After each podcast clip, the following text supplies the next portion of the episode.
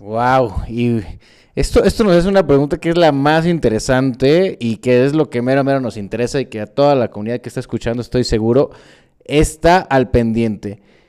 ¿Cuándo es cuando no procedería? Mm, en este caso procede el sobreseimiento en los casos siguientes. Cuando el promovente se desista expresamente de su recurso, cuando durante el procedimiento en que se substancie el recurso administrativo sobrevenga alguna de las causas de improcedencia a que se refiere el artículo 124 del Código Fiscal, cuando de las constancias que obran en el expediente administrativo pueda demostrar quede demostrado que no existe el acto o resolución impugnada, cuando hayan cesado los efectos del acto o resolución impugnada. Hay que fijarse muy bien en, pues, en, estos, en estos artículos. Perfecto. Y ya para terminar, ¿crees que nos podrías compartir algunos puntos importantes o algunos puntos interesantes que, que podamos a lo mejor extendernos, que a lo mejor vayan parte de la forma, pero que son cosas que tenemos que analizar a profundidad? Como estrategia tenemos que analizar cuatro puntos importantes del asunto que estemos llevando para ver si es conveniente irse al recurso de revocación o irse directamente a juicio de nulidad. Primeramente es la oportunidad. La oportunidad es el término que se tiene para presentar el medio de defensa que se haya elegido o que tomar en consideración los días inhábiles que tiene el SAT y los días inhábiles que tiene el tribunal.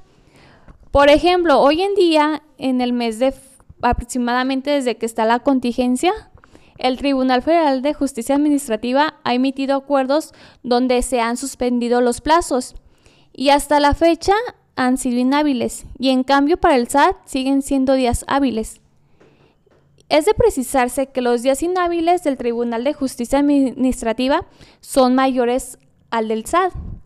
Asimismo, si en un asunto muy extenso, con muchos documentales, pues no será conveniente acudir al recurso de revocación y es mejor acudir directamente a juicio de nulidad. O igual en caso de que la autoridad te haya emitido una resolución y ya se te haya vencido el plazo para interponer el recurso de revocación, pues tienes la opción de irte al, juicio de nulidad. Asimismo, otro podemos, podemos acudir al recurso de revocación como estrategia y poder alargar el plazo para el juicio de nulidad para optar ciertos documentos. Otro punto es la procedencia. Es de señalarse que no todos los actos administrativos se pueden impugnar a través del recurso de revocación. Por ejemplo, el acta de impugnación de las actas de notificaciones que vienen señalando las causales de improcedencia del recurso de revocación y si nos vamos por impugnarlo por medio del recurso de revocación, se nos desechará porque es improcedente y tal vez se pierde el plazo para interponerlo en juicio de nulidad. Otro ejemplo sería para impugnar los actos que pretendan hacer efectivo las fianzas. El artículo 126 del Código Fiscal de la Federación nos señala que estos actos son improcedentes para impugnarlos por medio del recurso de revocación. Otro punto es la garantía o otro tipo de estrategia. Una de las ventajas que tiene el recurso de revocación es que puede suspender el procedimiento administrativo de ejecución mientras esté el recurso de revocación y se suspenderá hasta que se emita la resolución del mismo recurso. En cambio, el juicio de nulidad se tiene que garantizar para que se suspenda el procedimiento administrativo de ejecución y muchas veces el contribuyente se encuentra limitado económicamente para, para garantizar y pues el procedimiento administrativo de ejecución seguiría su procedimiento. Entonces, se puede acudir al recurso de revocación para ganar tiempo y conseguir el efectivo para pagar la fianza. Y una vez que nos confirmen la resolución a favor de la autoridad en el recurso de revocación, ya que se acude a juicio de nulidad con la garantía para que se suspenda el, pues el PAE provisionalmente y hasta que se emita la sentencia por parte del tribunal. Oh, a ver, entonces, lo mero, mero bueno del trámite aquí ya venimos a la pregunta de forma. ¿Es sencillo? Pues es sencillo siempre y cuando se cumplan con los requisitos que marca la ley y, se interponga dentro del término. Mm, pues para aportar más este, información, este, generalmente cuando optamos por el recurso de revocación, la mayoría de las veces la autoridad confirma la resolución como legales. Sin embargo, para ver la sencillez del trámite del recurso de revocación, lo tramitas en buzón tributario de manera electrónica, es decir, más sencillo. En cambio, el juicio de nulidad debe ser presentado por escrito y que se cumpla con los requisitos que marca la ley federal del procedimiento contencioso administrativo, presentarlo ante el Tribunal Federal de Justicia Administrativa o existe otra modalidad que es mediante el juicio en línea, que se envía electrónica. Y finalmente, si el contribuyente tiene el plazo corto, no hay suficientes pruebas, es mejor acudir al recurso de revocación con los horarios que se crean pertinentes. Y es de señalarse que un contador o un particular puede interponer el recurso de revocación, ya que no existe ningún impedimento y en cambio el juicio de nulidad forzosamente requiere de un licenciado en derecho que esté a cargo de la defensa para que no se viole el principio del debido proceso. Asimismo, el recurso de revocación pues se admitirá toda clase de pruebas, excepto la testimonial, y la confesión de las autoridades mediante absolución de posiciones.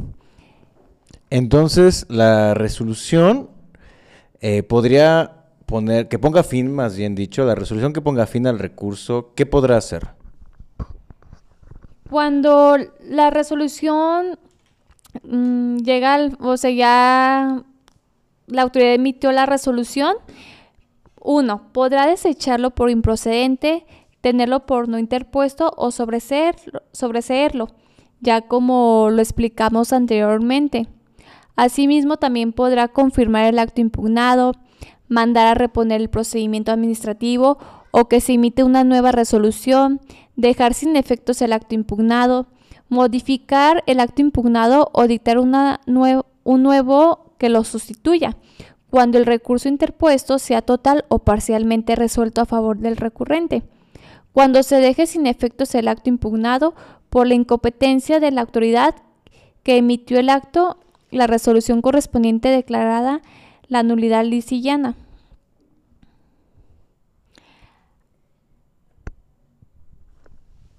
Y en tiempos aproximadamente, ya vimos que sí es algo sencillo, algo interesante el proceso, pero en tiempos ¿cuánto aproximadamente sería? Pues mira, eh, la autoridad tiene tres meses aproximadamente para pues emitir la resolución. Pero cuando la autoridad eh, tiene que cumplir con dicha resolución, es decir, que ya es firme, cuenta con un plazo de cuatro meses para reponer el procedimiento y dictar una nueva resolución definitiva. Wow, súper completa la descripción. ¿Algo con lo que quieras cerrar o que nos quieras compartir?